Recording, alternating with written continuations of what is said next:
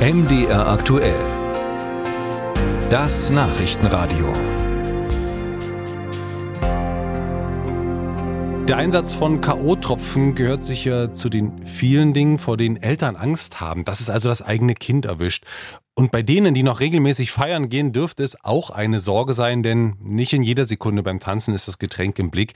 Das wäre aber wichtig, denn diese Tropfen werden von Tätern in Bars oder Clubs in Getränke geträufelt und da die Tropfen willen oder sogar bewusstlos machen, wird genau das dann ausgenutzt. Also um zum Beispiel auszurauben oder auch für sexuellen Missbrauch.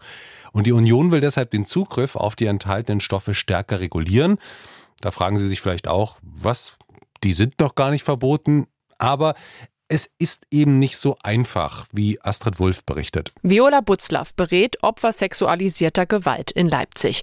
Immer wieder fragen Betroffene an mit dem Verdacht, dass sie K.O.-Tropfen bekommen haben. Zum Beispiel im Club. Einen Anstieg konnte ich nicht bemerken, aber es ist so konstant Thema. Problem ist auf jeden Fall, dass die Stoffe schnell wieder aus dem Körper raus sind. Das heißt, dass die Betroffenen möglichst schnell einen Test darauf machen müssten. Die Stoffe sind nur wenige Stunden nachweisbar. Die Erinnerung der Opfer ist meist lückenhaft. Das macht Strafverfahren äußerst schwierig, wenn die Taten überhaupt angezeigt werden. Auch verlässliche Fallzahlen zu erheben, erscheint kaum möglich.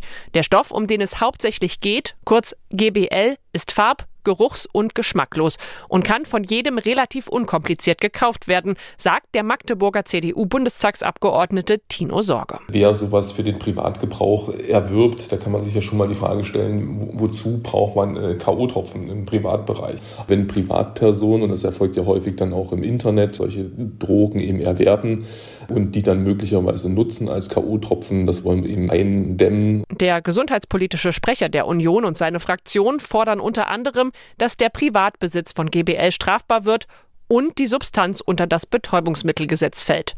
Über den Antrag muss in den nächsten Monaten der Bundestag entscheiden. Derartige Forderungen gibt es allerdings schon länger.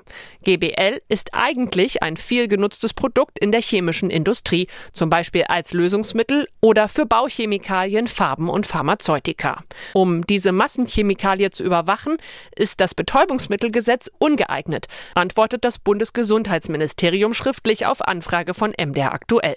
Aber Industrie und Zoll sowie Bundeskriminalamt arbeiteten eng zusammen. GBL unterliegt dem freiwilligen europäischen Monitoring-System im Rahmen der Grundstoffüberwachung. Dieses Monitoring-System verzeichnet gute Ergebnisse in Bezug auf die Kontrolle der Herstellung solcher Stoffe und des Verkehrs mit solchen Stoffen in Deutschland. Allerdings sei davon auszugehen, dass GBL erst später in der Handelskette abgezweigt werde.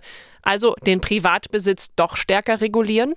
Das bringt nichts, meint die Leipziger Opferberaterin Viola Butzlaff. Meiner Einschätzung nach würde das nicht den großen Unterschied machen, weil ich glaube, dass die Personen, die vorhaben, Menschen mit K.O.-Tropfen zu vergewaltigen, das auch machen können, wenn die Stoffe illegalisiert sind. Butzlaff wäre es lieber, wenn Arbeitszeit und Geld anders investiert werden, zum Beispiel in anonymisierte Testmöglichkeiten bei einem Verdacht, dass K.O.-Tropfen verabreicht wurden. Damit Blut- und Urintests durchgeführt und bezahlt werden, müssten Opfer nämlich bisher erstmal eine Anzeige erstatten. Aber gerade das falle Betroffenen kurz nach einem Missbrauch oft schwer.